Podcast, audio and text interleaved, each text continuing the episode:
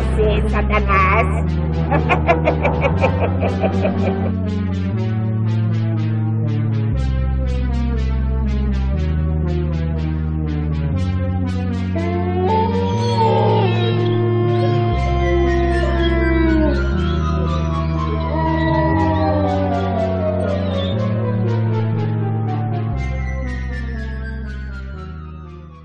Oi, eu sou a Carol Jack. E eu sou a Carol Will. E você está no Caro Livros, o podcast que lê mundos a fundo. Aqui no nosso podcast, a gente não vai apenas resenhar livros, a gente vai ler a realidade com a ajuda deles.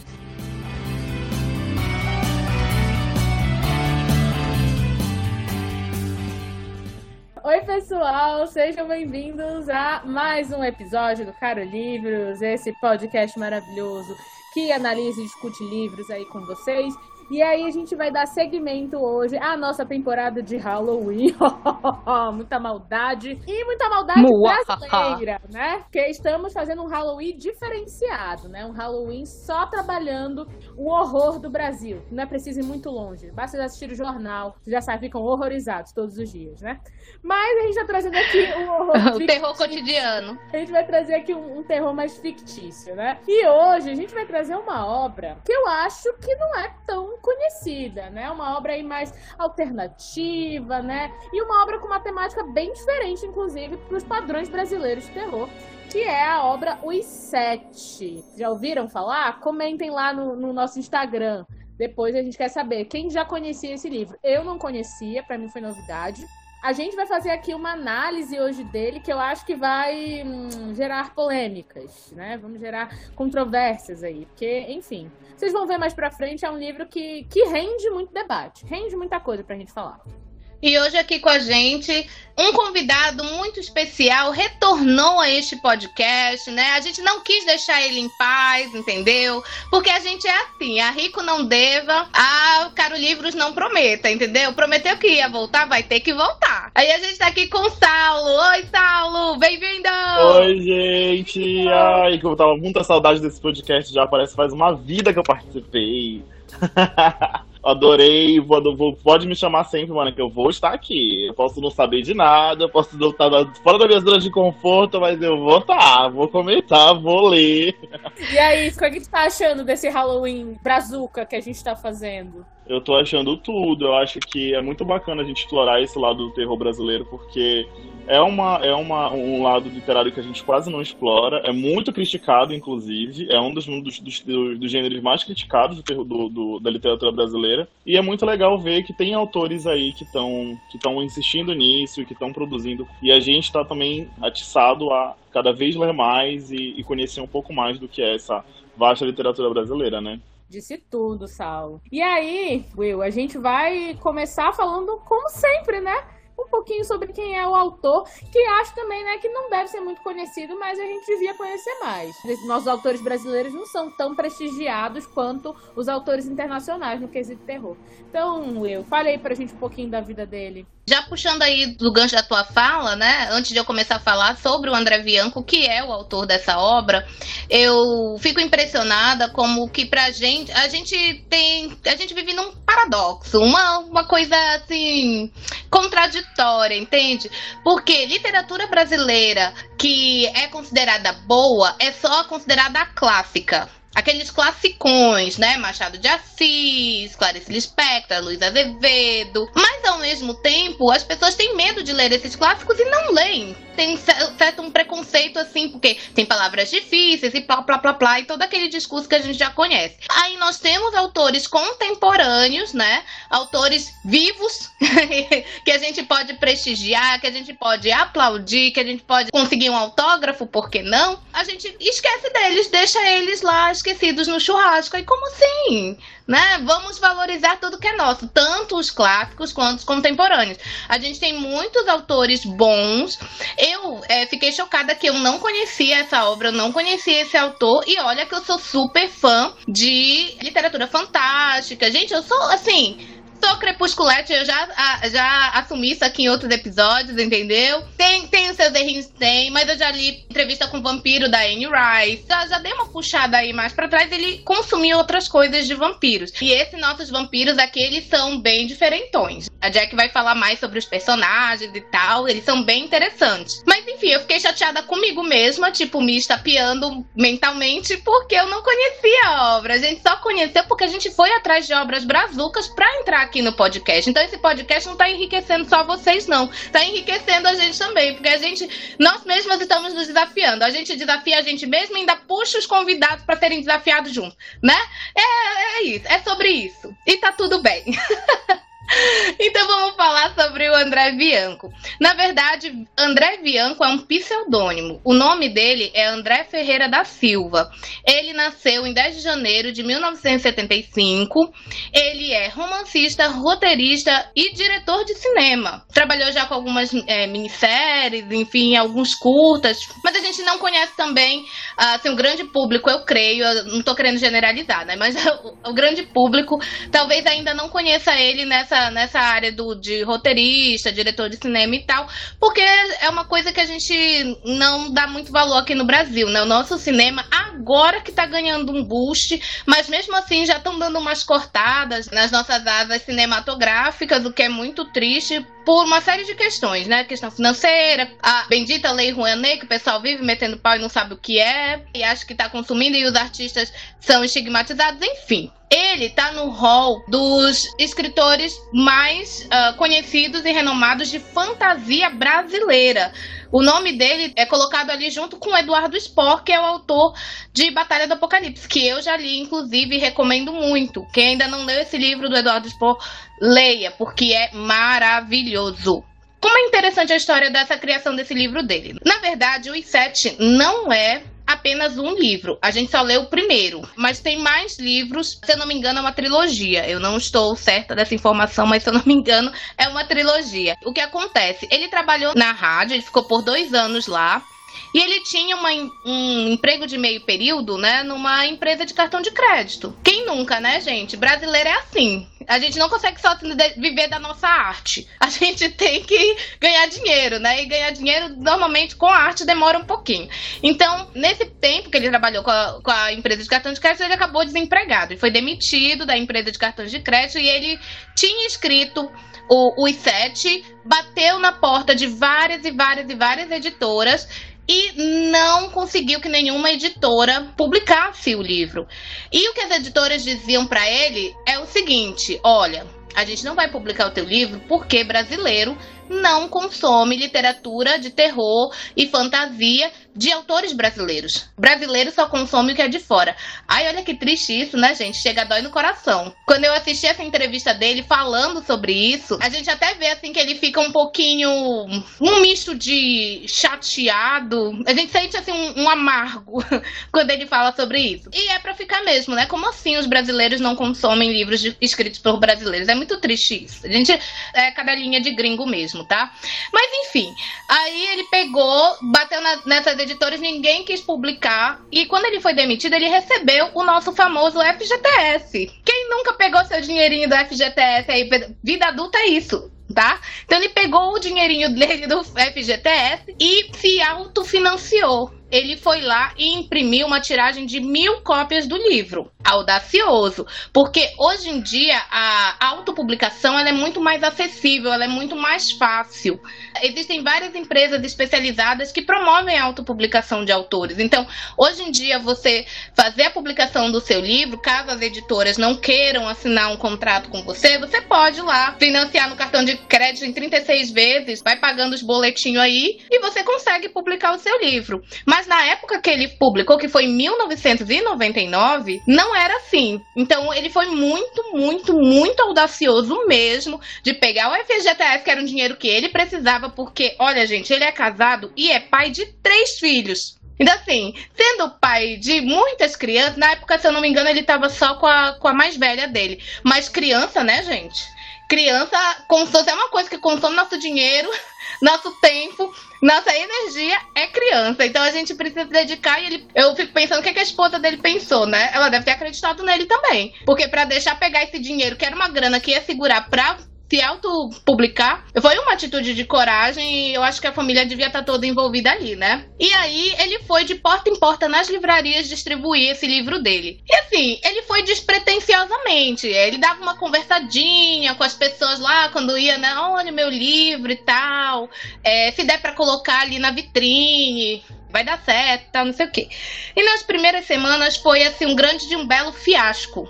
Ele estava muito, tipo, chateado porque ele tinha gastado dinheiro, não sabia se ia ter retorno daquilo, enfim, é aquela coisa, né? Quando você tem um sonho e você recebe muitos nãos, e mesmo você investindo seu tempo, você continuar recebendo não, eu acho que isso é muito difícil pra gente aceitar e dói muito, né? Dói muito, chateia muito. Só que aí o que acontece? Numa das livrarias, uma moça chegou, comprou o livro e voltou. Tipo assim, é aquele negócio, né? Quem, quem compra gosta, espalha.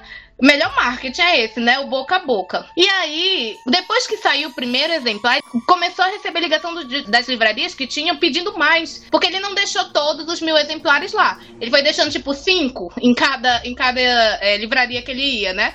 E aí as pessoas estavam indo comprar o livro dele e aí as livrarias estavam pedindo mais, porque estava tendo procura e tal, não sei o quê. E nossa, depois disso, aí sim as coisas começaram a melhorar para André Bianco. Eles conseguiu vender os mil exemplares dele e também ficou conhecido, né, no, no, circuito literário, porque, assim, houve muita procura dessa obra. Inclusive, eu tenho uma reclamação aqui. Foi muito difícil encontrar esse livro para ler. Não tem edições novas no mercado e uma que eu vi disponibilizada na Amazon, tava 200 reais, porque era o box completo, né? Não era só o livro e tal. Era uma edição de luxo, de, de, de comemoração de 10 anos, se eu não me engano. E, cara, que difícil que foi achar esse livro para ler. Foi muito difícil. Tô reclamando mesmo. Quero mais tiragem, porque para facilitar a nossa vida, né? Né, editoras? Por favor, tá? Quando a gente quer ler, já é difícil ter a procura para ler. Aí se dificulta mais um pouquinho, as pessoas desistem. A gente não desiste aqui porque desistir não está no nosso vocabulário. A gente foi atrás até conseguir, mas ainda assim, a gente precisa dos livros, cara, precisa de uma nova tiragem aí. Em um dos vídeos do YouTube que eu vi, parece que rolou aí um, um, uma questão, eu não lembro se era de contrato ou alguma coisa assim. Eu até procurei para encontrar, mas eu não encontrei falando nada na internet sobre isso. Então eu não sei se a fonte da pessoa que falou no YouTube era as vozes da cabeça dela. Mas realmente não tem mais livros assim disponíveis, a gente só consegue comprar em sebo. E é, e é muito disputado, viu, gente? A gente tem que lutar pelo, pelo nosso exemplar.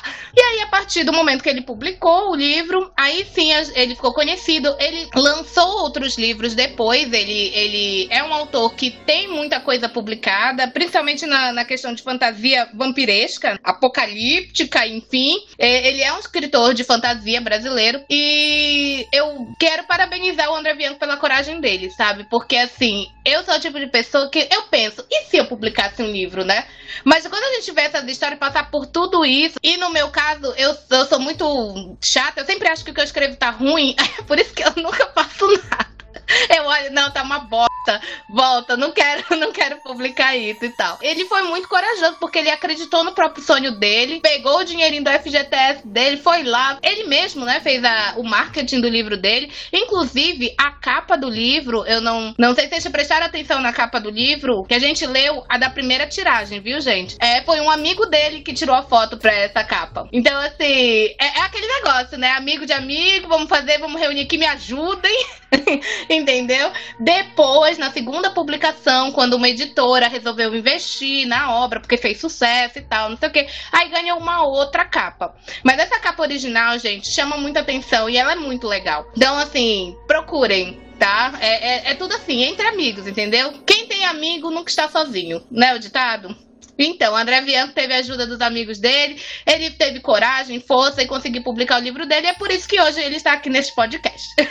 Então, depois da Will, com muita paixão, falar sobre a história do autor, vamos conhecer essa história, né, gente? Deu tanto trabalho pro pobrezinho escrever, então, né, vamos, a gente tem, tem que arrasar, né? Vamos conhecer o plot da história. Então, basicamente, os sete se passa em uma cidade fictícia do Rio Grande do Sul, aqui no nosso Brasil Baronil chamada Amarração. E nessa cidadezinha, a gente tem os nossos protagonistas morando, que são o Tiago e o César. Tanto o Tiago quanto o César são dois caras que trabalham na prefeitura de Amarração, mas nas horas vagas eles gostam de praticar mergulho. E eles gostam de praticar o mergulho não só por um hobby, mas porque eles gostam de fazer dinheiro com isso, né? Como assim? Eles vão lá, fazem as, as incursões deles pelo mar.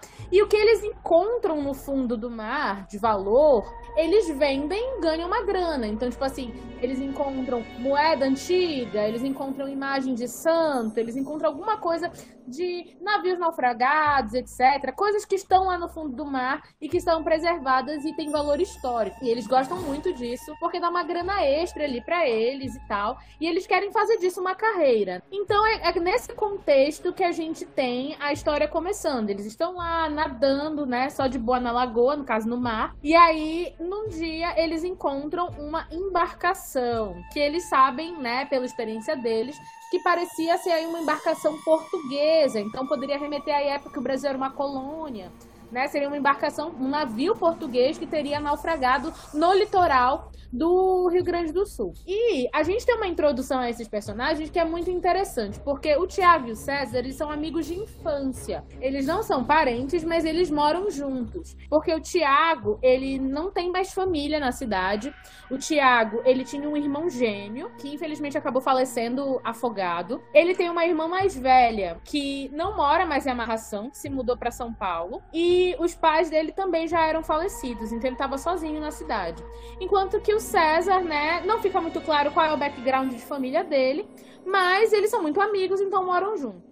E ele fala que na infância, ele, o César, o irmão falecido dele, a irmã dele que não mora mais lá, mais uma amiga de infância que posteriormente vamos conhecer chamada Eliana e outras, outros dois meninos formavam um grupo de amigos que chamavam os Sete de Amarração. Então eles eram um grupinho de crianças, aquela coisa meio Stranger Things, né? Meio. E tinha coisa, né? Aquele grupo de amigos de infância da cidade que se metem em altas confusões, bem sessão da tarde. Só que aí, no caso, o grupo debandou e ficou só eles dois na cidade. E aí, como eu disse, eles praticam mergulho.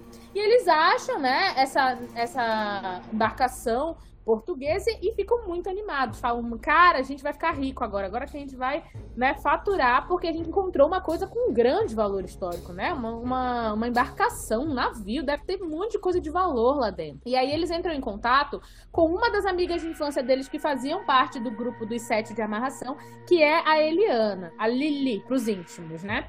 E aí a Eliana, ela trabalha é, em Porto Alegre, ela é estudante de História e ela trabalha no departamento de História da universidade de lá. E aí eles entram em contato com ela para que ela traga né, as equipes de historiadores, de estudiosos para a região.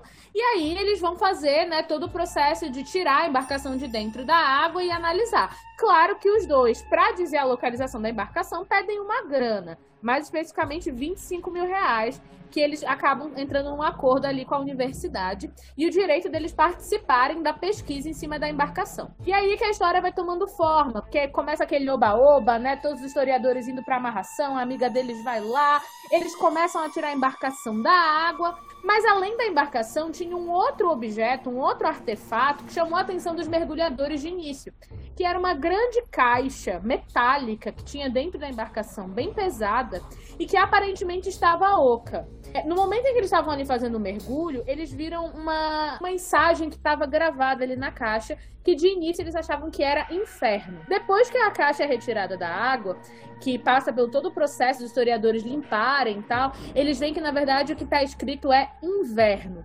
E essa não é a única palavra que está gravada na caixa. Estava gravado na caixa a palavra inverno, lobo, tempestade, acordador, gentil, espelho e sétimo. E aí ninguém entende, né, o que que essas palavras têm a ver uma com as outras, né? Tava escrito em português de Portugal, eles achavam, mas também estava adaptada para espanhol e inglês essas mensagens. Fora que eles também tinham uma série de símbolos e gravuras nessa caixa metálica, que aparentemente, segundo os estudiosos, era de prata. E estava escrito uma mensagem, gente, assim, muito sutil, muito sutil na caixa. para ninguém ousar abrir a caixa. Porque dentro da caixa tinham demônios do mal. E que só Deus e o Santo Papa poderiam proteger as pessoas do mal que estava encerrado ali. Muito sutil essa mensagem. A mensagem é a seguinte: Nobres homens de bem, jamais ouseis profanar esse túmulo maldito. Aqui estão sepultados demônios viciados no mal e que devem permanecer eternamente. Que o Deus e o Santo Papa vos protejam. Como vocês veem, é uma mensagem né, muito sutil, difícil de entender, e aí você lê uma mensagem dessa que diz não abra, você faz o quê? Você abre, claro, né? Que é o que os protagonistas fazem na história. Não seria um livro de terror se os protagonistas não fossem a direção da morte, não é verdade? Quem já assistiu Sexta-feira 13, etc., sabe que é bem assim. E aí o que acontece? Eles vão lá e abrem, né? Ele e a equipe de historiadores abrem a tal da caixa. E lá dentro, para surpresa deles, não tinha tesouro, não tinha moeda, não tinha nada de valor tinha só o quê? Cadáveres dentro da caixa. De início ali eles não sabiam quantos eram, mas de, eles conseguiram ver quatro de cara. Umas ossadas lá, horripilantes, dentro da caixa, é, com, a, com a roupa toda carcomida, um cheiro horroroso. E aí todo mundo falou, poxa, não é ouro, né? Tava todo mundo jurando que ia ser alguma coisa mais valiosa, era só gente morta. Mas o que importa é o valor histórico, e aí os historiadores tiram os cadáveres de dentro. Só que aí o que acontece? No Vucu Vucu da galera, pra tentar ver o que tinha dentro da caixa, a amiga deles, que é assistente do principal professor que tava dando, é, tava encabeçando essa expedição, ela acaba se machucando. Ela tava ali perto da caixa e acaba se machucando. Tinha uma serra que foi usada para abrir a caixa e ela corta ali a mãozinha. Oh. E aí o sangue dela, né, escorre ali perto da caixa. Na hora, ninguém ligou, claro, quem a gente vai pensar em nada, né? Ela foi lá, fez um curativo e tal, tal, tal, ficou de boa. Nessa hora, o Tiago, que é um dos personagens, né? Ele ficou tipo, meu Deus, ela está sangrando, oh meu Deus, tem que melhorar essa mão, não sei o quê. Parecia que ele era tipo assim, o pai ela tinha dois anos de idade, sabe? É o tipo de coisa que pai e mãe faz quando é, o filho se corta. É segura, segura a crítica social aí que a gente vai chegar nela. Só segura, segura que a gente vai chegar nessa parte aí. Beleza. Começaram a, a, tirar, né, os cadáveres dentro da caixa. E aí chamaram uma equipe de biologia. Que, aliás, seu Andrezinho, o autor, deixa eu falar uma coisa pro senhor. Eu sou bióloga, tá? E biólogos não fazem autópsia. Só pra deixar claro isso aqui, tá, gente? Geralmente eles iam mandar uma equipe de legistas, que são médicos, tá? Biólogo, infelizmente, não faz. Eu entendo, né, que isso não é de, de conhecimento, né, comum, mas eu, eu realmente eu, acho, eu fiquei muito triste, porque seria legal, né? Se a gente, bióloga, eu sou bióloga, pudéssemos participar de uma incursão dessa. Mas não infelizmente, tá? Mas aí na história, eles mandam, né, uma equipe de biólogos que começa a fazer lá a análise, né, do corpo do, das pessoas mortas para tentar datar, para saber se era homem, se era mulher, enfim, toda a análise que tinha na, do corpo. E o que acontece é que o legista que começa a analisar, ele fala assim: "Poxa, olha só esse cadáver", né? Ele pega um deles ali esse cadáver tá quase parecendo assim que ele não tá morto há muito tempo, tá com, até com o rosto bem definido, tem bastante pele. Ele ficou ali meio deslumbrado. Só que aí ele não estava sabendo, né, que na hora que tiraram os cadáveres dentro da caixa, eles eram só osso, eles eram puro osso, não tinha nada de pele, não tinha nada de nada. E aí ele comenta isso, né, com um cara que era historiador, né, o legista. Olha só que interessante esse cadáver aqui, já tá, tem nariz, tá tudo bem preservado, tá até saindo aqui um, um, um líquido no nariz dele. E aí o cara falou assim, ué, isso deve ser então só porque você é um perito, né? Um legista para você tá conseguindo ver alguma diferença. Porque eu quando abri a caixa que não sou legista, para mim eles pareciam só um bando de osso. E aí o legista fala: "Como assim, cara? Olha aqui o rosto dele preservadíssimo". E aí que tudo começa a ficar meio bizarro, porque o historiador fala: "Não, cara, peraí. Há cinco minutos atrás, quando eu tirei esse negócio da caixa, ele era só um, um esqueleto. Não tinha pele, não tinha nada. E agora ele tá parecendo um, uma pessoa, já tá com cara de gente mesmo. Como isso é possível? E aí o que, que acontece, gente? Começa a acontecer dois fatos simultâneos e muito estranhos. Primeiro, que o morto tá se regenerando. cada hora que passa, cada minuto que passa, ele fica mais e mais parecido com uma pessoa viva e menos com cara de um cadáver. E a segunda coisa é que a temperatura da cidade começa a cair assim estupidamente. Então é uma cidade litorânea, geralmente é uma cidade quente ali, né? E aí começa a ficar tipo grau negativo e neve, uma coisa que não é comum para a região e de uma maneira muito abrupta. E aí todo mundo começa a achar essa situação muito estranha. É, e nessa parte que começa a ficar frio, primeiro começa a ficar frio dentro do, do laboratório. Apenas, né? E aí eles estavam achando que a central de ar estava quebrada. E por isso que estava é, gelando mais do que deveria. E chega um momento em que eles mal conseguem entrar no laboratório para fazer as análises, porque tá muito frio. Tá muito frio. Aí o Delvecchio, que é o, o responsável, o historiador responsável, manda o pessoal ver a central de ar para consertar, porque assim eles não iam conseguir trabalhar, né? Como é que você vai trabalhar congelando? Não, não tem como. E aí eles descobrem o quê? Que a central de ar está inexistente ela não tá nem quebrada, ela nunca foi instalada, ela não, não existe, entende? Porque assim, era uma instalação provisória, né? Então tudo que tinha lá ainda não estava montado, ainda não estava esquematizado, nada. Isso é outra coisa que eles ficam, mas como assim? Como é que a sala tá congelando que a gente tem que entrar de casaco, entendeu? E não tem central de ar. Isso foi uma outra coisa que foi agravando aí a tensão do pessoal.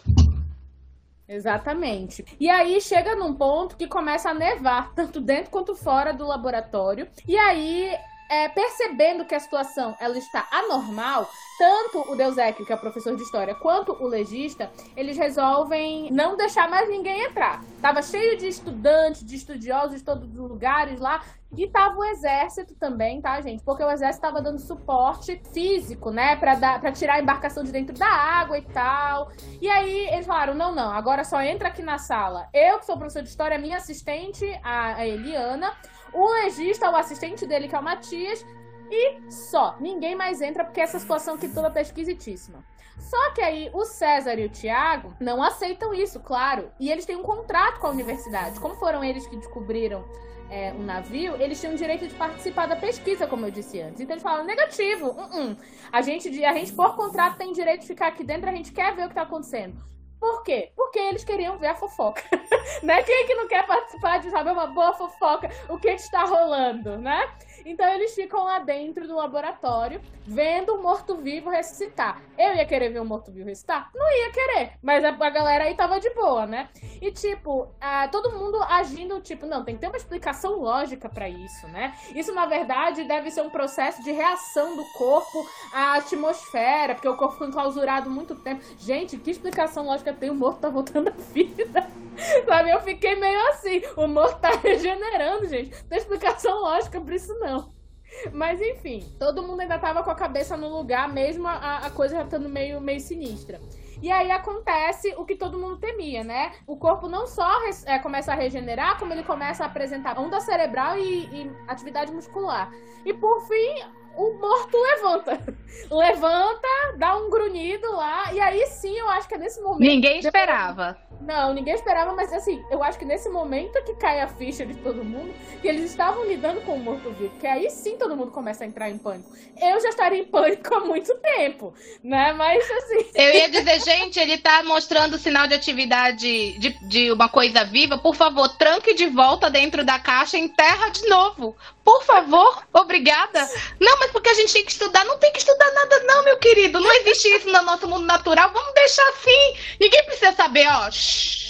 E aí o que acontece é que o morto-vivo, né, não só estava vivo, como ele falava. E ele falava com um sotaque de português de Portugal. Ele era um português morto-vivo. Basicamente é isso. E aí ele começa, né, a falar onde estou, será que estou em Alagoinha? Será que estou em Lisboa? Né, começa a tentar entender onde é que ele tá. E aí ele começa a falar onde estão os meus irmãos. Aqui estão meus irmãos. Aí ele olha lá para as ossadas tudo, começa a falar com as ossadas, dizendo: não, a gente tem que voltar à vida, né? A gente tem que voltar à nossa glória sanguinolenta. E aí ele fareja. Ele tá numa sala fechada e do outro lado do vidro tá a galera, todo mundo morrendo de medo, observando ele. Quando eu digo galera, eu digo os nossos personagens principais. E aí ele começa a farejar e ele sente um cheiro, um aroma adocicado, um aroma de canela. Muito clichê também, tá? Seu Andrezinho, desculpa. Que é o cheiro da Eliana, né? Da, da única mulher do grupo. E aí ele fala que ele vai voltar por ela. Não ficou muito claro por quê, mas aparentemente porque ele gostou do cheiro dela e, enfim, do cheiro dela. E é isso, né? E ele fala: não só voltarei por ela, como voltarei também pelos meus irmãos. E aí. É por causa essa... do sangue dela. Não, o Além cheiro de gostar do cheiro sangue. dela, e foi o sangue dela que ressuscitou ele, porque quando ela cortou a, a mão, respingou. E um desses respingamentos caiu nele. Então, como ela ressuscitou. Sangue cheira canela. Pois é, não- é, aí já não sei, fica Cheira- ela, tava a, pre- ela estava com a pressão alta. ela estava com a pressão alta. É, cheirando a Tem canela. que ver isso aí. Tem que ver isso aí, Eliana. Você não ia morrer pela mão do vampiro, né? Diabetes, essas coisas. Tem que ver isso aí.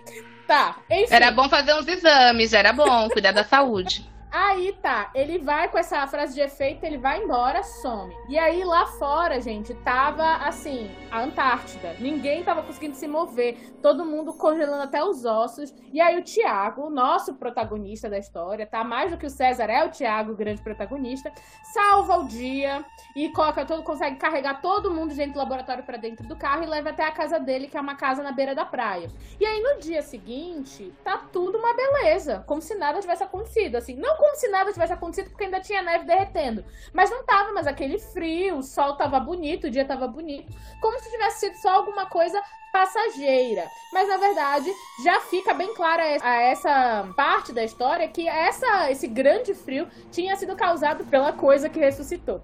E quem mata essa charada é justamente o Tiago, né? Ele mata a charada de que os nomes, aquelas palavras escritas na caixa, na verdade seriam um nome dos sete cadáveres que estavam lá dentro da caixa. Então, no caso, esse que causou uma geleira, né, muito frio, ele seria o inverno, né? Seria a criatura que chama inverno. E aí, gente, basicamente, ao longo da história, pra gente não ficar aqui eternamente falando todos os pormenores, a gente tem a ressurreição de todos eles, com exceção do último, o sétimo, cujo corpo é levado pelo inverno logo de cara. O inverno pega o cadáver e esconde, porque aparentemente ele não queria de jeito nenhum que o sétimo voltasse à vida. Mas todos os outros irmãos dele são tragos à vida, e aí ele traz todos eles, que cada um vai ter um poder. E aí é que a gente vai destacar alguns. Então, o inverno a gente já falou, né? O nome é bem sugestivo. Tempestade, que pelo nome também é sugestivo, ele vai trazer tempestade. O próximo, Ciclope, brincadeira, não é. Próximo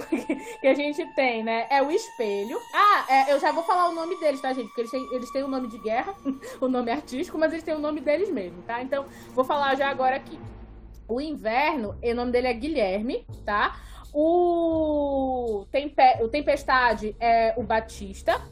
O espelho, o nome dele é Fernando. O espelho, o nome dele, na verdade, eu não entendi exatamente por que, que o nome artístico dele é espelho. Eu não achei muito a ver com o poder dele, porque se vocês entenderam, eles são criaturas, né, vampiros, já falando aqui, que têm poderes, né? Cada um tem um dom especial. E aí, no caso do espelho, ele é meio que tivesse um poder de virar sombra, né? É uma- ele vira uma espécie de espectro e aí ele consegue se transportar. Não entendi direito por que Não, o espelho é o que ele se transforma em outras pessoas. Ele fica com a aparência de outra pessoa. Aí com isso ele engana. Tem uma hora que ele engana a Eliana. final, na batalha lá final, ele, ele vira uma espécie de sombra. Aí eu não tinha entendido exatamente por que espelho. Mas é exatamente isso, tipo. É um personagem que tipo, apareceu duas vezes pro poder dele e tu esqueceu. Alguns aparecem mais que os outros, nem todo mundo pode ser protagonista, né, na vida. Alguns nascem pra brilhar, outros não. então, o espelho, tá? Tem o poder de se transformar na galera. Aí você tem o lobo. O poder também é autoexplicativo, ele se transforma num lobo. Você tem também o Miguel, que é o gentil. Esse daí, o poder dele é um mistério, né? Porque não aparece, só vai aparecer lá no finalzinho do livro. Mas por que, que o nome dele é gentil? Porque o poder dele é a gentileza? Não. É porque, diferente dos, dos irmãos dele, vampiros, ele não gosta dessa carnificina, né? Do fato dos vampiros abusarem dos humanos, matarem os humanos, toda a maldade que os vampiros fazem com a raça humana, ele não concorda com isso. Tanto que ele é considerado molenga, traidor, né? Né? Ele não é muito bem quisto aí pela galera dele. Justamente porque ele era sempre considerado ah, o defensor dos oprimidos, o Miguel gentil. Mas na verdade o poder dele não tem nada a ver com gentileza. O poder dele tem a ver, é o poder mais legal, inclusive, na minha opinião, que é de parar o tempo. É um dos poderes mais legais e ele só pode usar esse poder uma vez a cada lua nova. Então é um poder que deve consumir aí muita energia. E eu acho engraçado que nas crônicas vampirescas, de modo geral, né, histórias de vampiro, sempre tem um que é insatisfeito com o fato de ser vampiro e ter que tirar a vida de outros.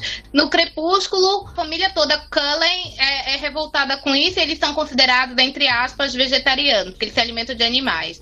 O Louis, lá no entrevista com o vampiro, não aceita esse tipo de coisa. Lá nos é, Diários de um Vampiro, nós temos os irmãos, né? O Stefan é outro que não se conforma com isso e ele, e ele quer viver em paz com os humanos e prefere se alimentar de, de, de animais também. Então, assim, os vampiros, é assim, sempre tem uma galera que curte pra caralho entendeu? Ah, a gente vai matar mesmo, a gente vai fazer tudo, e é vida louca, uhul! E já tem um que, que revolta e fala: não, gente, vamos viver em paz, né? Vamos aproveitar nossa imortalidade de um jeito mais produtivo, vamos fazer aqui um sistema de pirâmide, entendeu? Empregar Só os seres humanos. Uma coisa, não é vida louca, é morte louca. É verdade. Piada podre. E aí, por último, eu coloquei ele por último, não sei porquê, porque ele é o primeiro que revive depois do, do inverno. É o Manuel, que é o. É o acordador. Que esse daí me intrigou muito esse nome. Eu fiquei, gente, será que o poder dele é acordar todo mundo de manhã para trabalhar? Meu despertador já faz isso. Mas basicamente o poder dele é necromancia, né? Por que, que não botou um nome melhor pro necromancer? Necromanter, não sei, alguma coisa assim, né? Ele é necromante. É, eu acho que ia ser mais legal. É. Acordador ele, ficou é... tipo. É, acordador pra mim como uma coisa muito despertador, sabe assim? Relógio, né? Não sei. O poder dele é justamente esse. Ele pega a gente morta, né? E traz elas de volta, entre aspas, à vida e usa elas como marionete. Então ele é um necromante. Então esses são os nossos sete. Aí vocês falaram, mas você falou de seis. Pois é, porque o sétimo ele, como eu falei, ninguém queria que ele acordasse. Tirando o Miguel, ninguém queria que ele acordasse. Não era só o inverno, não. Ele era, assim, o, o excluído, o odiado do rolê. Ele era aquele parente teu que quando tu convida pra ir na tua casa, tu diz, nesse dia eu não vou poder, eu vou estar tá gripado, entendeu? Não era aquele parente você não quer ver. E aí o sétimo, ele é o mais intrigante de todos. Já dando aqui um spoiler para vocês, ele vai aparecer só no final do livro. E ele é uma criatura diferentona, porque ele nem parece vampiro. Ele tem uma pele meio escamosa, com pele de humano, ele tem asa, ele tem garra, né? Ele é uma coisa assim que mais parece uma criatura horripilante do que um vampiro. E ele, ele pode andar no sol, isso inclusive é mencionado, diferente do restante dos vampiros. Ele é uma criatura, tá, gente? E o, pelo visto, pelo que se fala, apesar de não ser mostrado no livro, ele é o mais forte, porque todo mundo tinha medo dele. Então ele era o mais poderoso de todo mundo. Não fica claro aí quais são os poderes dele, mas acho que só de olhar pra cara dele pela descrição já devia dar muito medo. Então a gente já para por aí. E aí a história, o plot da história é: todo mundo ressuscita, galera toda ressuscita e o inverno não tem o que fazer, quer pegar a Eliane. Ele quer pegar literalmente, ele quer levar e quer pegar, pegar mesmo, entendeu? E aí, por quê? Porque ele acha ela gostosa, né? É porque ele gosta do sangue dela, é gostoso, ele acha ela gostosa. Ele acha ela gostosa.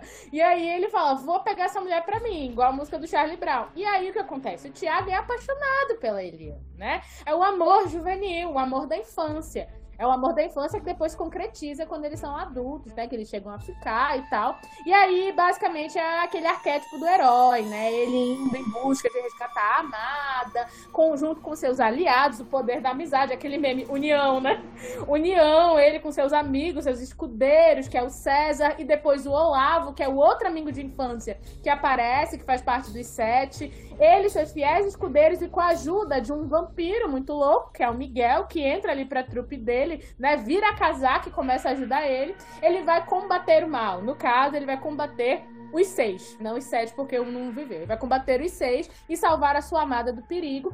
E não preciso dizer, né? Ele consegue, mas ele consegue a custa de muita coisa, né? Todo mundo, basicamente, tem muita morte, tá, gente? Então, mortes até bem gráficas, com sangue espirrando, tripa para fora, tudo que você tem direito. Tem bomba nuclear no final para matar os vampiros. Ninguém dos vampiros sobrevive tirando o sétimo.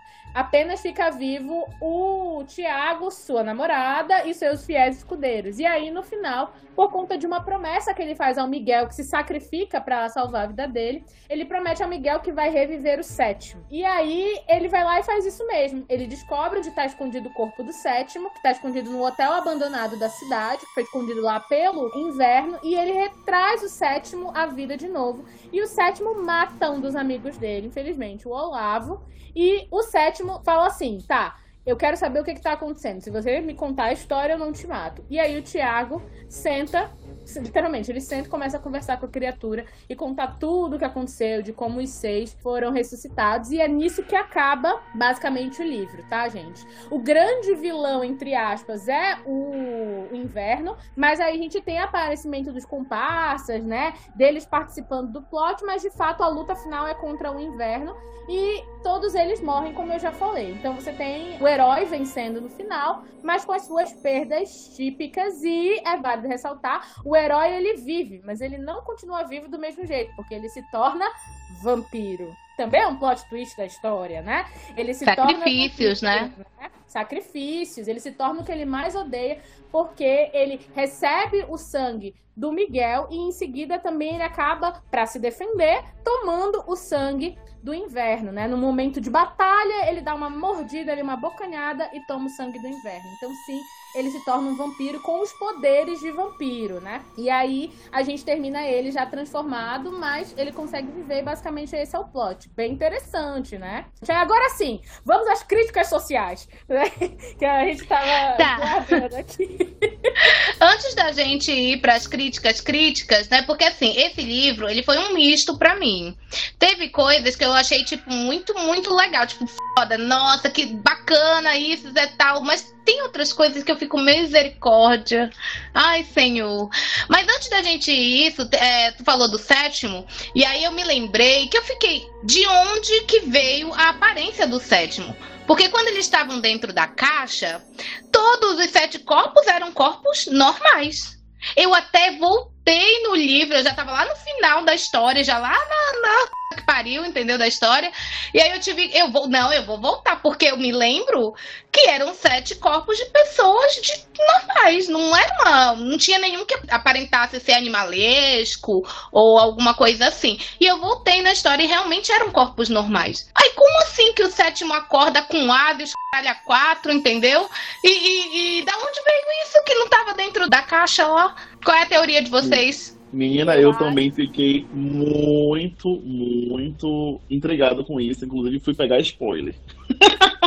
fui pegar spoiler porque eu precisava saber mais ou menos. Então a minha teoria é a seguinte, que eu vi que no próximo livro, né, explica um pouquinho sobre o que aconteceu com eles. E vocês perceberam que o, o Tiago, quando ele se transformou ele tem os poderes de vampiro, mas ele não tem nenhum dom especial. Então, esse dom especial, ele foi dado a esses seis a um custo. Ao custo de, do sétimo ir lá pro, pro Satã. sim, esse, amado. Esse daí, esse daí, eles falam, não é? Não é o sim, Miguel sim. que fala no livro? Aí eu não lembro, amiga. Então, a minha teoria é a seguinte. Eu acho que quando ele estava tão enfraquecido na, junto com os outros, que ele voltou à forma normal. Mas como ele foi lá, passou os, os tantos anos lá no, no, inferno, né? Ele tem força maior, ele tem uma aparência mais forte, né?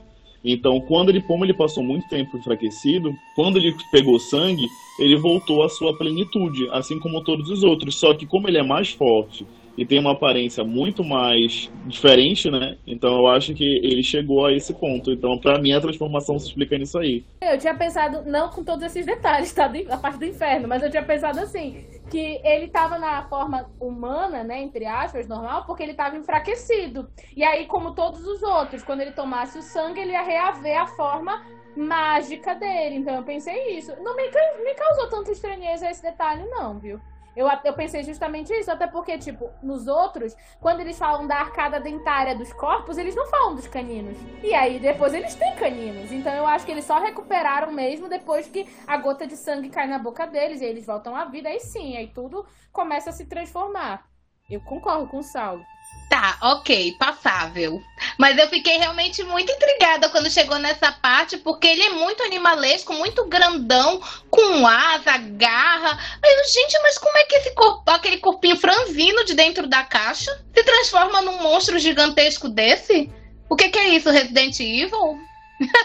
né? Uma mistura ali e tal. Eu fiquei meio. E outra coisa foi a quantidade de corpos dentro de uma caixa que eu acho, assim, não sei, eu não sou muito boa de geometria espacial, não, viu, gente? Mas eu acho que essa caixa não é tão grande assim para caber sete pessoas dentro. Tava bem imprensado ali, né? Porque, olha, a medida da caixa é 2,20 metros e 20 de altura por um metro e meio de comprimento. Cabe sete pessoas dentro de uma caixa desse tamanho? Não é muito diferente do ônibus, né? Da lógica do ônibus. Cabe. Se Deus fez, é porque cabe. entendeu? cabe sim, lógico que cabe. Eles estavam bem apertados, mas cabe. Não, eu não acho. Até porque a gente não sabe se eles foram colocados lá inteiros. Bem que eles pareciam inteiros quando eles. É. Eu fico pensando na agonia, né? Eles, eu acho que realmente foi pensado para eles serem torturados mesmo até morrer de fato, porque realmente devia estar as próprias sardinhas imprensadas lá dentro para caber, né? Tipo, e, e, bem, bem flácido, né? Porque, tipo, eles deviam estar vivos para eles ficarem lá dentro, assim, se contorcendo, porque não é fácil, né? Porque morto depois que, depois que morre fica duro, né? Então não teria como, mas enfim, que loucura. Merecido, pelo que o Miguel conta, né? Pelo que o Miguel conta, eles mereceram esse, Agora, esse espaço. O que eu não entendi, o que eu não entendi nessa parte de. Tudo bem, a caixa estava dentro da caravela, tudinho, né? Beleza. Mas aí, por que, que a caravela tava com a parte selada, com todas aquelas partes do canhão tudo selado, e a caixa não tava dentro da caravela? A caixa tava na parte externa, tanto que eles acharam. Então, por que, que eles selaram a caravela? Não, eu tava dentro da caravela. Não, porque eles conseguiram entrar, porque eles viram um buraco na proa, certo? Eles Sim. Viram, quando estavam nadando. Então, eles não entraram dentro da parte dos canhões, da parte interna da caravela, porque tava selado com madeira. Mas eles viram a caixa. É porque eu acho que a caixa tava dentro, era tipo um porãozinho assim, ela tava bem escondida. E pelo é, que o pessoal da história falou, a caravela foi afundada. Tipo assim, não foi um acidente que causou, ela foi afundada propositalmente. A, a, minha pergunta é tipo assim, é, a caixa não devia estar dentro da parte selada por madeira? Eles selaram toda a caravela como se tivesse alguma coisa dentro, mas a caixa estava pro lado de fora. Porque eles falam, até aquela parte onde sai o canhãozinho estava tapada. Até essa parte estava tapada. Como se eles quisessem que alguma coisa que estava lá dentro da porção interna do barco não saísse. Mas a caixa não estava da parte de dentro. Porque eles conseguiram ver a caixa na primeira incursão.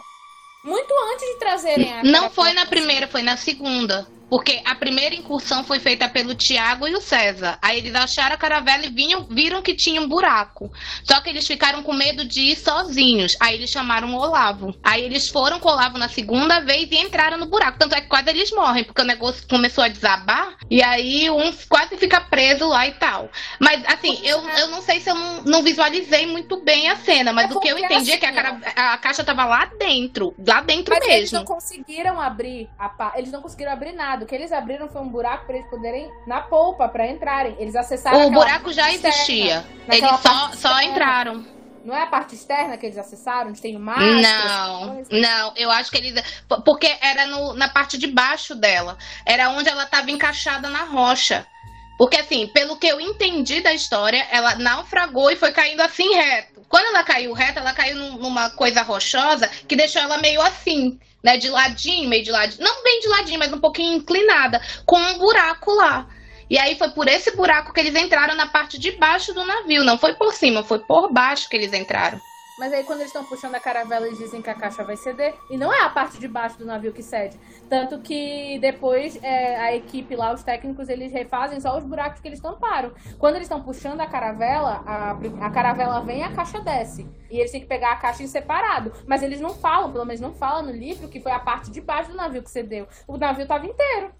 Coisa, eu acho ah. que essa parte da caravela aí, é, eu também concordo que eles entraram por baixo, na minha, na minha visão, né? Eles entraram por baixo. Só que eu acho que ela realmente estava sendo que não tinha outra saída. Eles só tinham uma saída por onde eles entraram, entendeu? Então, tipo, tava tudo selado. Então eu acho que a caixa ela podia não estar no, no último piso, mas por onde eles, eles conseguiriam transitar por dentro da, da, daquela região ali, onde, onde a caixa estava, sem precisar descer ou subir andares, entendeu? Tipo, sem precisar é, é, entrar ou sair do, do, barco. Poderia ter andares, assim. Tipo como tem naquelas embarcações que tu vai descendo. Mas aí quando eles puxam um barquinho, que a caixa cede, porque quando eles puxam um barquinho, não. Quando eles puxam um barco pra cima, a barco. caixa não cede, cai. Sim, então, sim, ela sim. leva um pedaço. E aí, ah. eu se ela tivesse lá dentro, ela ia levar a parte de baixo do barco com ela, porque ela ia ceder se ela estivesse na parte interna do barco. E aí Sim. eles iam. Só que na hora eles não falam isso. Entendeu? Eu é, não sei. Não sei, fiquei é, confusa, é uma... Eu fiquei confuso é, também agora. Eles... Eu não tinha pra, pra pensar. É, eu também da, não. O cara da Will tá ótimo. eu não tinha pensado nisso. Mas aí, no caso, é, quando eles falam que a madeira vai ceder, é porque a caixa era muito pesada. Quando estava dentro da água, a água estava sustentando, né? Digamos assim. Então não tava.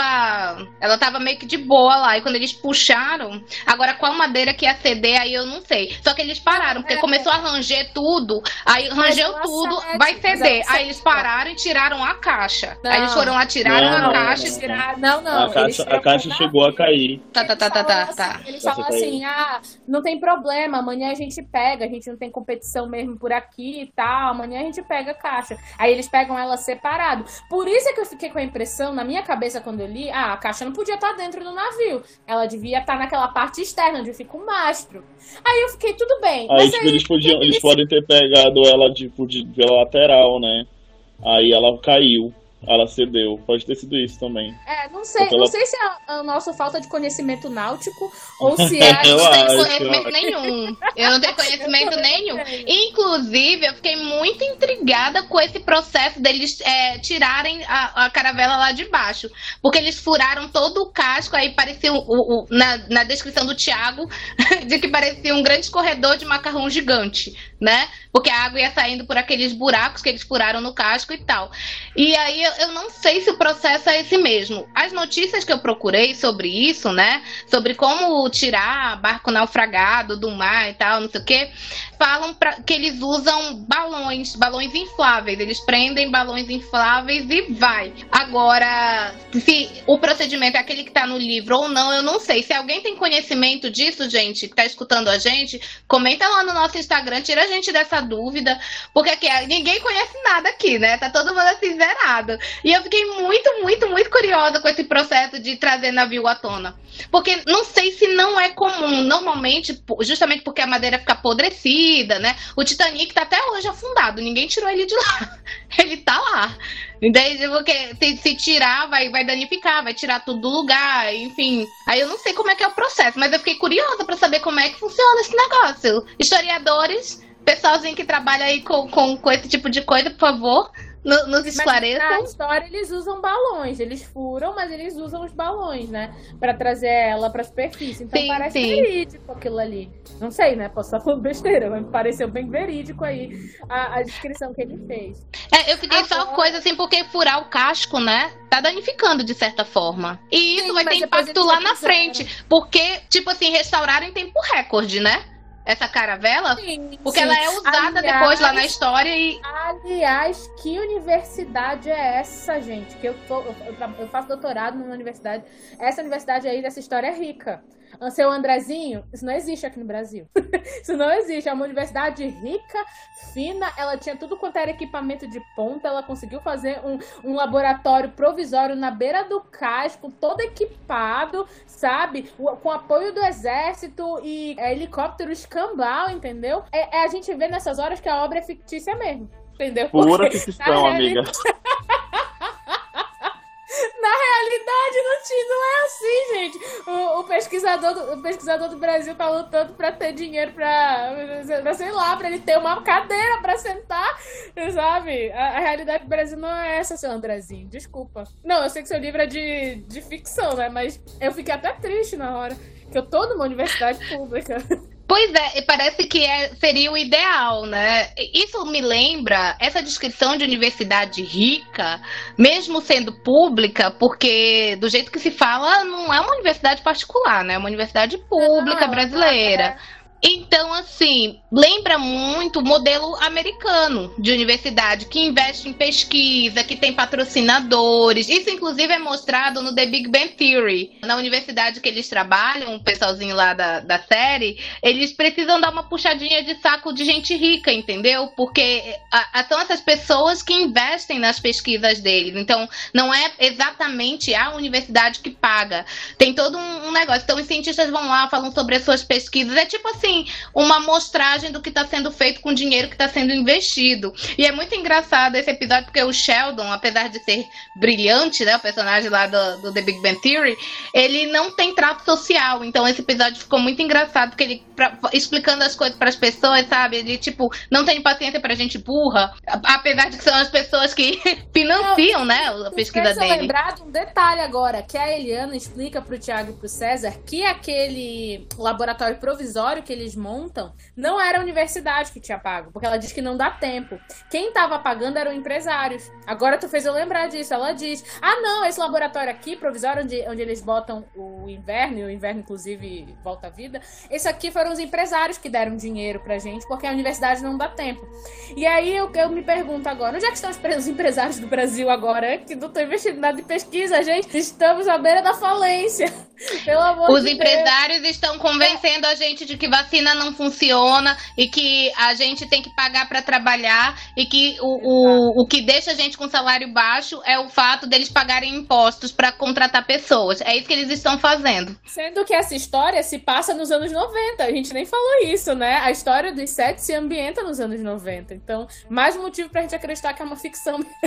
é mesmo uma história de ficção brasileira, viu? Porque. Quando eu vi a quantidade de dinheiro que eles iam ganhar, mais as coisas que forem. Porque assim, é 25 mil reais mais metade do valor do tesouro. Gente, 25 mil reais hoje é uma quantia grande, mas a gente não acha tão grande assim. Tem coisas que eh, seriam um dinheiro muito maior, mas naquela época, em 1999, você falar de 25 mil reais, gente, rico, isso era muita grana. Era muita grana. Eu, gente, que universidade é essa? Me emprega Deixa eu ir aí trabalhar para vocês, pelo amor de Deus.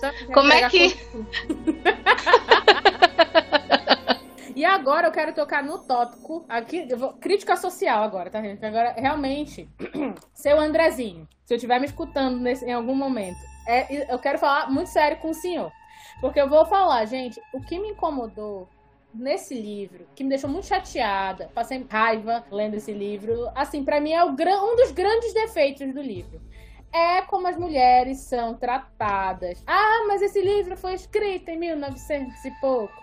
Tudo bem, mas ainda assim, eu sou obrigada a ter empatia? Não sou obrigada. Eu não sou obrigada a ficar feliz de, de ler isso. Por que, seu Andrezinho? No Brasil não tem só leitor homem. Você devia escrever esse livro para as mulheres lerem e se sentirem confortáveis também. Então eu queria fazer um apelo. Se um dia você fizer né, uma nova versão, uma nova edição, que você melhore esses pontos, porque me causou muito incômodo como as mulheres são descritas. Então vamos começar pela Eliana. Gente, a Eliana é a única cientista do grupo.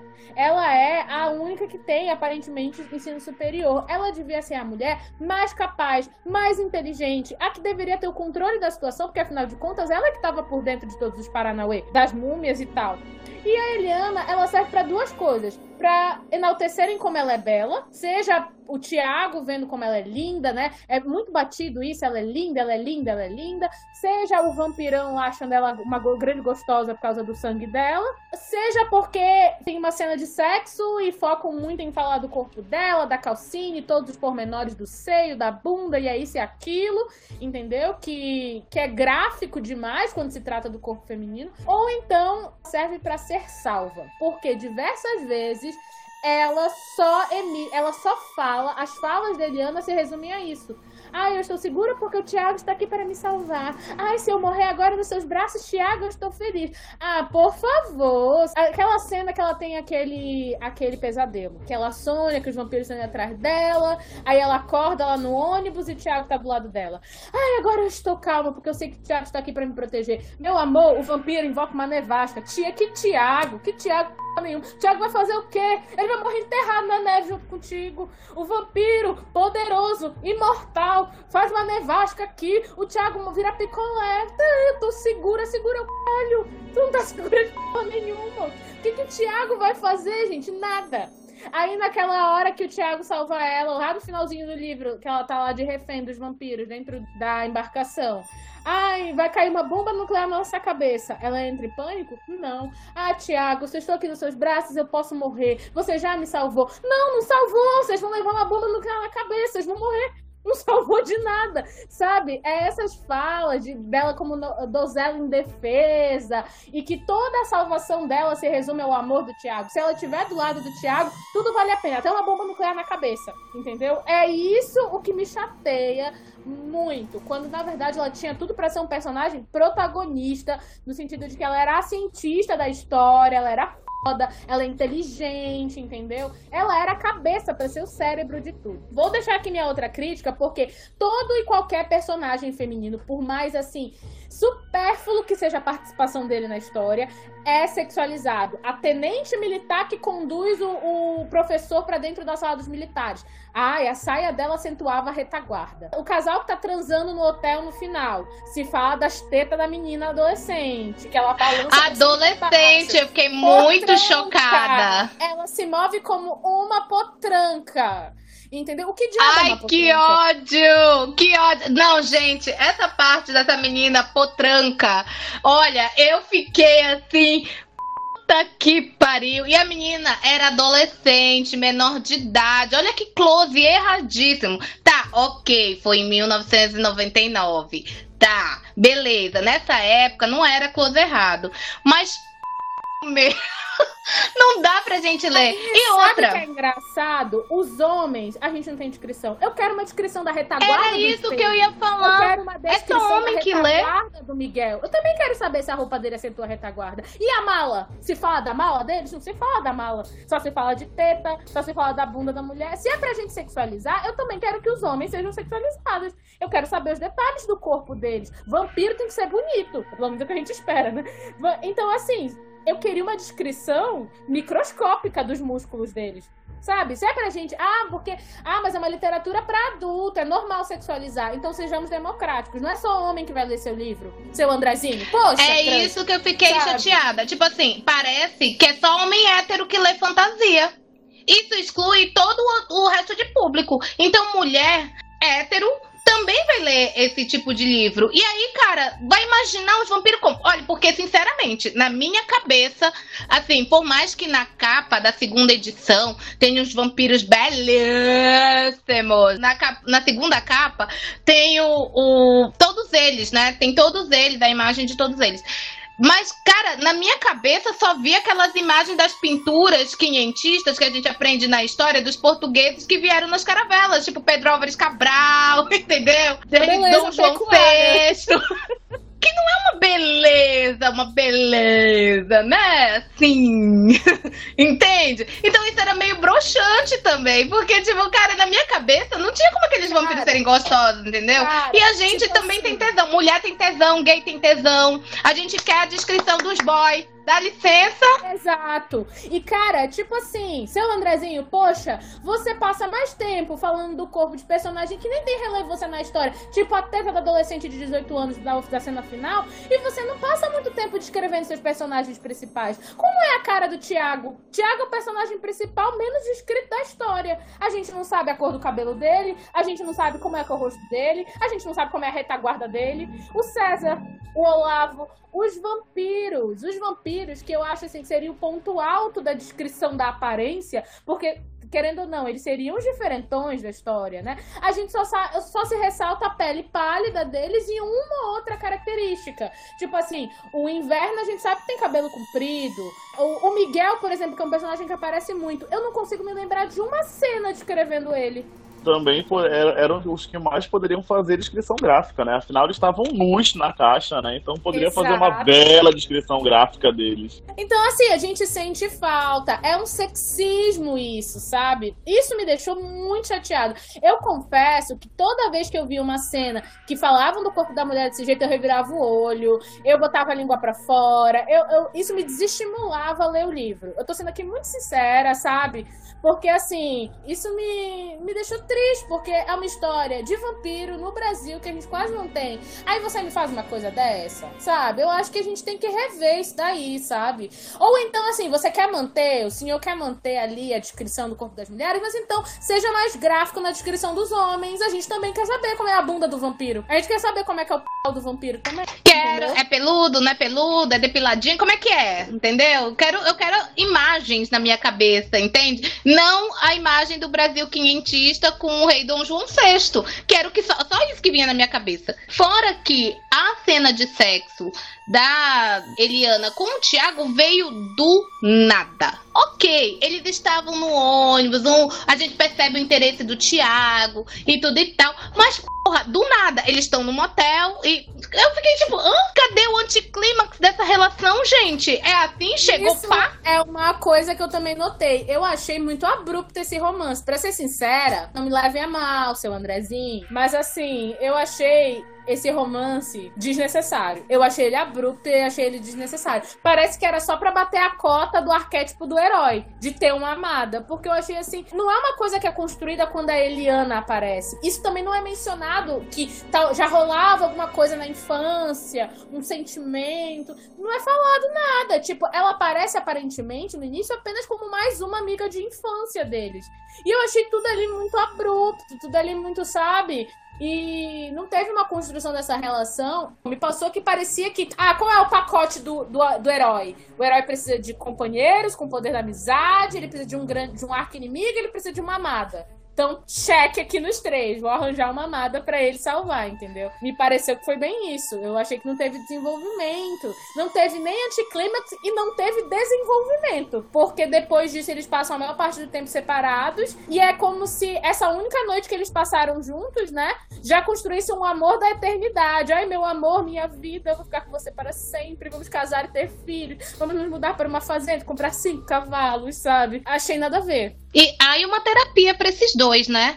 Porque olha, é assim, os dois estavam à beira da obsessão. Pelo menos foi o que eu fiquei. Mas gente, da onde surgiu esse amor, esse desejo todo, assim, de uma hora para outra? E aí ele não podia viver sem ela, ela não podia viver sem ele. E eles tinham que se completar. E ele ia, sabe, mover céus e terras para salvar ela. Que ok, ela era uma amiga de infância. Eles tiveram ali uma noitinha pá.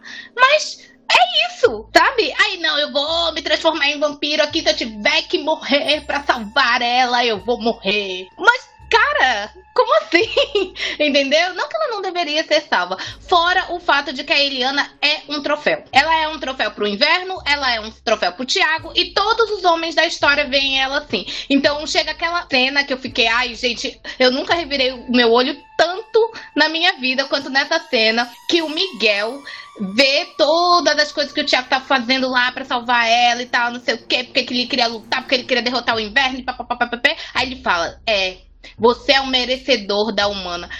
Caralho, ela é uma pessoa, ela escolhe o que ela quer, entendeu? Se ela quisesse dar um pé na bunda do Thiago e ficar com o inverno, não tem história de merecedor. É o que ela sente, é o que ela é. Quer dizer, a mulher tá lá, que lutem aí, vejam quem é o melhor e eu vou ficar com o melhor que, né, que ganhar do outro. Mas que Olha, ai que ódio. Eu fiquei com ódio nessa hora. Ai, eu fiquei com ódio todo, o tempo todo. E tu, Sal, fala alguma coisa, Sal. Você como homem aqui, você tem que compartilhar essa nossa revolta, pelo amor de Deus. Amados, eu fiquei... Eu, eu, pra falar a verdade, já fiz a leitura, né? E eu li muito, muito focado na história. E eu tô, eu tô parando pra refletir sobre essas coisas depois que vocês falaram também como é o pensamento machista como ele tá dentro da gente, porque sim, apesar de eu ser LGBT, eu não, não, isso não impede de eu ser machista, né? Eu não analisei a história por esse ângulo, né? Então, como é importante a gente ter outras opiniões, principalmente de vocês incomodados com essa história. Por mais que eu também tenha, tenha papaça, eu também sinta a falta do, do, do gráfico masculino, né? Porque já que é pra ser sexualizar, vamos sexualizar tudo, né, mano? Fazer a alegria de todo mundo. E, mas eu, eu, eu parando pra pensar agora, cara, que loucura, né? Tipo, eu acho que mesmo, mesmo é, é, aquela coisa, tipo, pode ser nos anos 90, pode ser nos anos 70, a gente tem que discutir hoje sim ainda todos esses estereótipos, toda essa leitura sexista. A gente precisa discutir porque é uma maneira de sempre estar debatendo esses temas, de estar sempre é, deixando eles em evidência, porque enquanto é, outros autores pegarem referência a esse livro, eles vão ter também que, quando vão construir as histórias deles, eles mudem esse tipo de coisa, né? Para que as mulheres se sintam mais confortáveis e as outras pessoas que estão lendo o livro também se sintam confortáveis e se sintam representadas, né? E não só uma, uma sentir, sentir angústia, sentir raiva, né, ao ler o livro, porque é o que acontece quando a gente lê esse livro é nessa ótica, né? Então é, eu concordo com vocês, estão certíssimas, não é meu local de fala, mas eu vou dizer que estão certíssimas, vou aplaudir. É isso. Cara, tu sabes assim, eu fiquei pensando o tempo todo. Tipo, todo mundo teve uma cena de clímax de luta.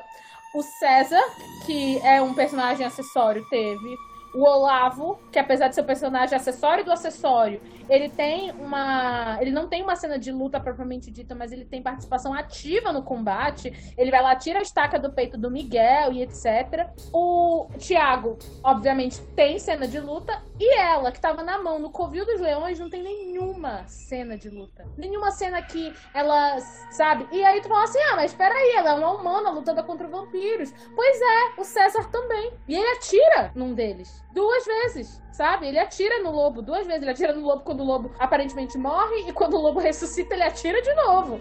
Ah, mas ele perde a luta. Mas ele teve esse momento de confronto, esse clímax de embate. E ela não teve nenhum. E eu fiquei na expectativa de que, pelo menos ali no final, quando eles trancafiam ela dentro do porão do navio, quando a água tá subindo, tá aquele vucu-vucu, deles estarem tentando fugir na caravela e a marinha indo atrás deles, eu achei que naquele momento pelo menos teria. Porque eu achei assim, ela vai, é agora, quando o espelho joga ela lá dentro do porão. É agora, ela vai brigar com o espelho e nada. Ela só fica chorando lá dentro, sangrando. Aí ela ouve a voz do Tiago, que chega depois, faz um, um buraco na parede. ela, ah, Tiago, você veio aqui salvar. Sabe aquela coisa da donzela em perigo? Então, eu achei que, com tudo que aquele personagem dela representava, como ela foi introduzida, ela não foi introduzida como a namorada do Tiago, ela foi introduzida como a historiadora, entendeu? Eu achava que ia ter um desenvolvimento. E eu achei até uma mudança também abrupta de personalidade. Porque, tipo, no início, parecia que ela não aceitava desaforo. Eles falam assim, que ela tem medo de sangue quando ela se corta. Ah, né? Tu tava com medo de sangue, isso é só, só um cortinho. Ela, ah, cortinho, não sei por que não tá na tua mão, otário. Ela fala, eu falei, opa, essa daí é das minhas, né? Então, aí do nada, pá, a, a, uma mudança brusca de personalidade, fragmentada, né? A, a, outra personalidade dela tomou conta, ela virou uma mulher sem reação nenhuma, que não fala nada, que só fica chorando no canto, sabe? Assim. Eu não sei, eu não sei qual foi como foi o processo de escrita dele, porque qual foi a impressão, seu Andrezinho, que o senhor me deu? A impressão foi que o senhor foi mudando de ideia no decorrer da sua escrita. Parece que tinha uma ideia inicial, e aí do nada você falou: não, não, não, não, peraí, eu vou fazer aqui o arquétipo do herói. E aí você saiu mudando tudo ali no meio, e as coisas não ficaram bem encaixadas. Ficaram mudanças muito, assim, bruscas de, de uma coisa para outra, e a gente não pra gente que tá lendo, a gente não consegue acompanhar essa mudança, fica sem nexo pra gente. Isso é aquela história dos sete de amarração. Eu conversei com a Will antes da gente começar a gravar. No início, é, ele faz essa analogia, né, Will, que você comentou comigo, dos sete de amarração com o nome dos sete dos vampiros. Aí eu até falei para ela, tu sabe que quando eu tava iniciando a leitura, quando ele começa introduzindo o grupo dos amigos, dos sete, eu achei que seria uma coisa na pegada It a Coisa, Stranger Things, aquele grupo de amigos de infância que se reúne, depois volta adulto para combater o inimigo. E aí depois essa lógica é quebrada, porque só, só dos sete, três aparecem. Aí já, aí já não é mais o que a gente cria expectativa no início. Aí do nada você tem o aparecimento do romance, do nada você é uma mudança de personalidade da personagem principal sabe? E aí fica tudo muito, muito mal, assim, amarrado. Pra mim, foi o que eu senti, eu não sei vocês. Isso me causou revolta, gente. Eu sei que eu tô parecendo que eu só tô metendo pau aqui no livro. Eu não tô querendo desmerecer ele, mas assim, a gente espera mais, né? E isso é um problema não só das obras brasileiras, né? Porque assim, a gente tá falando de uma obra brasileira, muito pra frentex, porque sim, eu acho que o André Bianco foi muito corajoso, já falei isso, vou falar de novo. Porque eu realmente acredito nisso.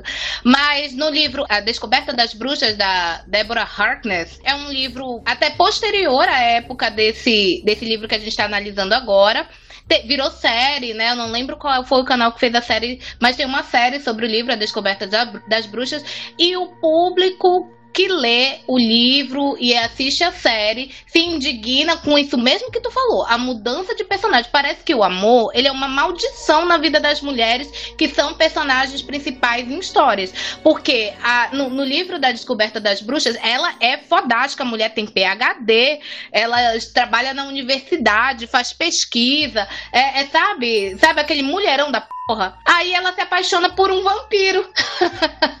por um vampiro. Eu amo vampiro, gente. Ai. Guilt pleasure. Aí é, ela se apaixona por esse vampiro e a personalidade dela muda completamente. De uma mulher forte, independente, que, que sabe, fazia as coisas por si, que estudava, enfim. Ela acaba virando o quê? A namorada dele. É isso. E aí é, eles se metem lá numa confusão, meio crepusculete, né? Uma, uma confusão, porque ele tem. Ele, dentro do, do hall vampiresco, ele tem uma função, e aí não pode se relacionar com um humano, mas ela nem é humana, ela é bruxa. E aí tem uma briga de clãs, assim, porque na história tem o clã dos vampiros, do, é, das bruxas e dos demônios. Enfim, deu uma confusão ali na história e tal, mas assim, ela perde completamente a identidade dela depois que ela começa a se relacionar com ele. Ela passa tudo do mundo dela gira em torno dele, dos interesses dele, da vontade dele, da vida dele. E as pessoas que leem, eu vou ler as resenhas, viu, gente? Quando eu, quando eu leio um livro, eu vou atrás de outras resenhas para ver se as pessoas tiveram a mesma impressão que eu. E muita gente reclamou. Então, isso daí é uma coisa que está se perpetuando na literatura e não é só na brasileira. Esse livro é gringo, tá? Ela é americana. Então, assim, é uma coisa problemática, viu? Porque isso realmente incomoda foda. Pô, a pessoa, pra se apaixonar, tem que ficar burra? Ou então tem que esquecer da própria vida e viver em função do outro? Ai, não, né, gente? Vamos ter amor próprio aí. E o Saulo só concorda, gente. As mulheres revoltadas aqui, né? Mas é, é, aquela coisa, né? Tipo, a gente, a gente, quando a gente tá lidando com machismo, principalmente nós homens, a gente tem que sentar e escutar. A gente não pode estar tá é, metendo o bedelho em, em, alguma coisa, principalmente se for um pensamento negativo, né? Melhor ficar caladinho do que melhor do que atrapalhar, né? No meu caso é porque realmente eu tô aprendendo muito com o que vocês estão falando e é, é interessante ver essa ótica porque eu gosto muito do gênero de romance, né? Então, até mesmo nos romances também tem a mesma questão. Eu espero ainda ler um romance onde a gente consiga ter uma protagonista forte, onde tipo o casal ele pode ter um romance sem precisar se anular, né, um pelo outro, sem precisar perder sua personalidade, sem precisar perder sua essência. E eu fico triste com essas coisas porque é uma coisa que a gente vê na literatura, a gente vê no cinema, mas só que na vida real também acontece, sabe? Tipo, pessoas próximas da gente continuam se anulando por conta de seus parceiros, tipo, continuam vivendo relacionamentos onde o ideal é você se anular, o ideal é você não ter diálogo, o ideal é você o tempo todo se calar para que o seu parceiro se sobressaia. A mesma coisa quando é duas pessoas que têm a mesma carreira, um casal que tem a mesma carreira, sempre a carreira mais importante vai ser a do homem. A mulher vai ter que se anular por, por ela ser mulher.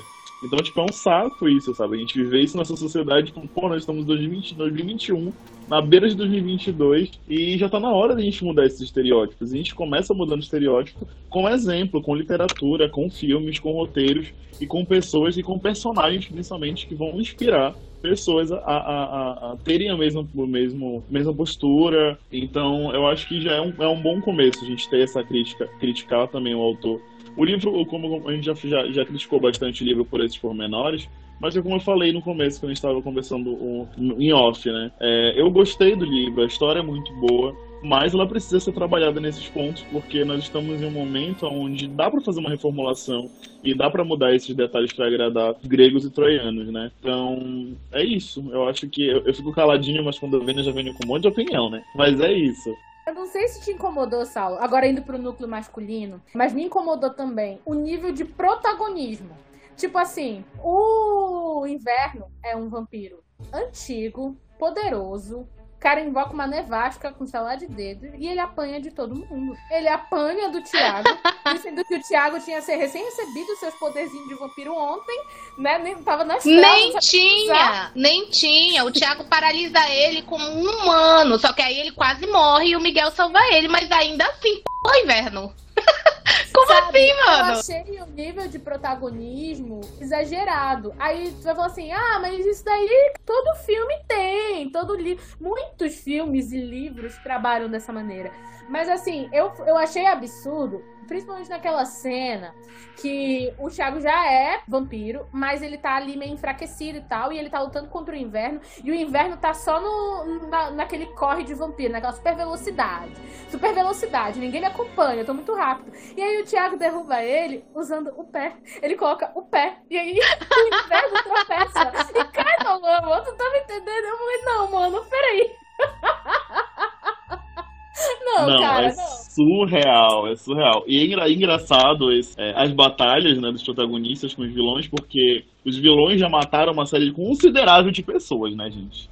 Já congelou uma, já fez isso, já fez aquilo outro, mas quando chega na hora de enfrentar os mocinhos, parece que tá todo mundo ali perdendo poder, todo mundo ali já não é vampiro, tá todo mundo no mesmo nível de força, porque tu fica assim, como pode, cara? É uns bobos assim, tu já matou tanta gente, mas pra um tu tá deitando, né? Tu fica, gente, não, não tem condição.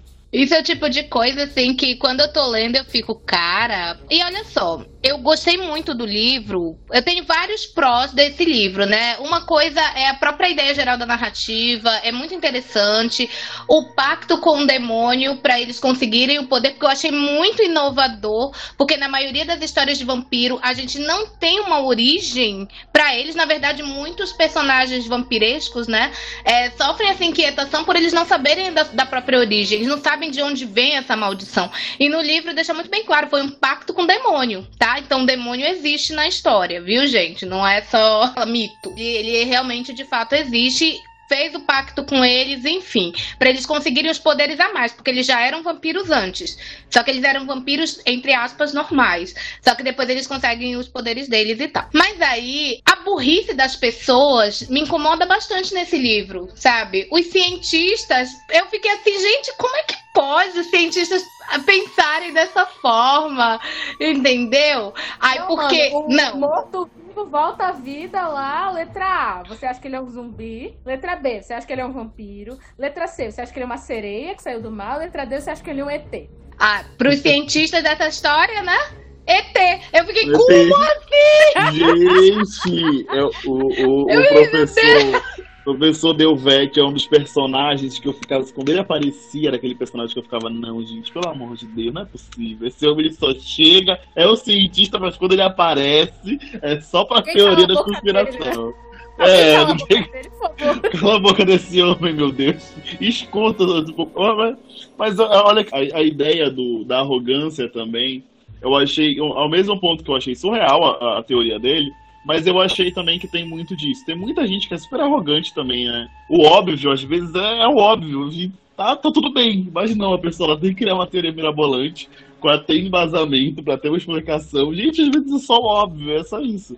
Não precisa ser arrogante com as pessoas e ignorar de cara logo uma outra teoria, né? Gente, mas assim, eu acho que é muito você tá fechado na sua bolha e sozinho, né? Porque, mano, os caras estavam dentro de uma caravela há mais de 500 anos, que o Brasil tá, era 99, quase 2000, né? Tava chegando ali a época que a gente tava fazendo 500 anos de, entre aspas, descobrimento do Brasil. Então essa caravela era muito antiga, os corpos estavam lá há muito tempo.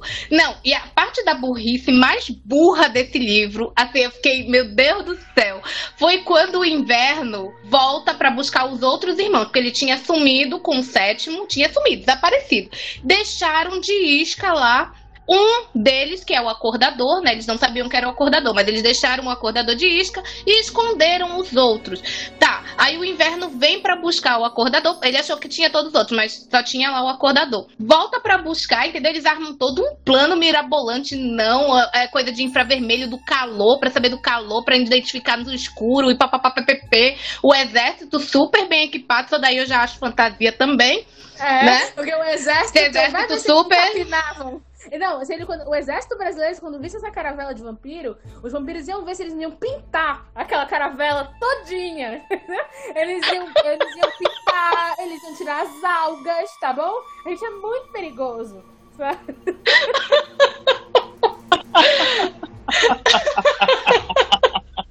Eu Ai, pensei gente. exatamente o mesmo. Eu pensei exatamente a mesma coisa. Mas aí o que acontece? é esse, né?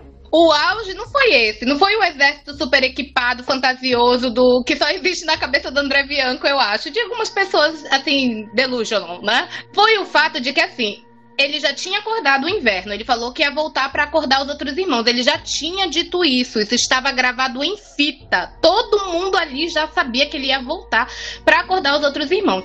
E aí, tentam impedir ele de chegar lá, ó, até aí tudo bem, ok, só que tem lá a câmera mostrando o que ele tá fazendo com o outro corpo pra despertar ele.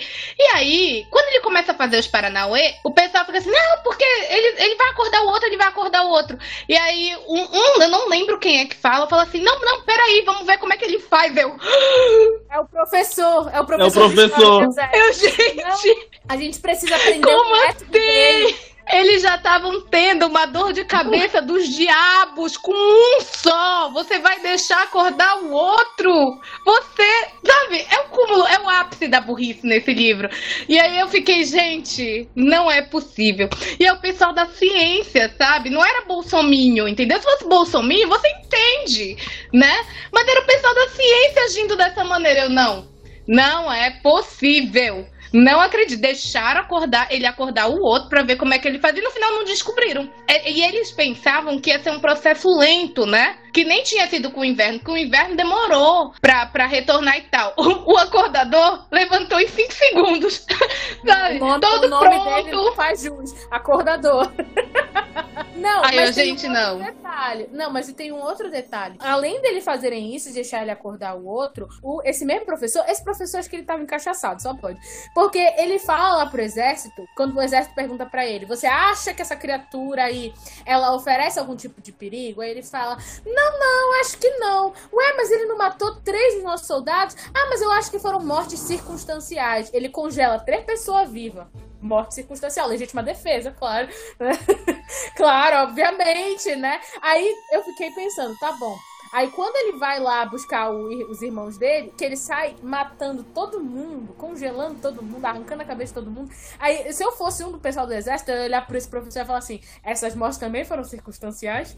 Porque, não, sabe, o que que, o que, que é? Se, se nenhuma morte que ele causou até agora foi o suficiente pra te convencer de que ele, ele vai matar todo mundo, o que que vai te convencer? Porque parece que todo tempo ele quer bater que não. Que dá pra eles terem um contato pacífico, que dá pra eles aprenderem com eles. De onde ele tirou isso? Se, é que- se ele quisesse conversar, assim, de cara, ele já não teria matado a galera naquela hora. E outra, quando o inverno acorda, ele passa pela sala onde eles estão todos lá, morrendo de medo, se cagando, e ele caga pra eles. Tipo, ele nem para e tenta falar: Oi, qual é o nome de vocês? Onde é que eu tô? E a hora que eles falavam a mesma língua. Não, o inverno sai pela porta, mata três soldados e quase mata todo mundo congelado. É isso. De onde é que ele tá tirando que dá pra eles terem uma conversa com o inverno? Ei, Sil. É, você. Você mesmo que tá ouvindo a gente. Eu sou a Carol Will e estou passando só pra avisar que ainda não acabou. Se liga aí. Não sei se ele tava mirando em querer dizer, olha que diferente, né? Uma história de vampiro que tem um vampiro negro. Mas assim, é uma inovação? Não tô dizendo que não é. Mas assim, ficou engraçado, porque parece que a identidade dele é essa. A Constituição brasileira determina que o urânio só pode ser beneficiado para fins pacíficos. Então, assim, o Brasil não pode ter arma nuclear. Eu acredito que eles têm alguma coisa por trás de todos eles, entendeu? Que eles que ligam eles aos vampiros. Só isso explicaria eles eles, eles, eles ficarem tão abobalhados quando se trata de- desses protagonistas aí. Eles têm que ter alguma ligação com eles alguma ancestralidade, alguma coisa do tipo. Viu só? Então fica ligado para não perder a parte 2 desse episódio. Vem ler Mundos a Fundos com a gente.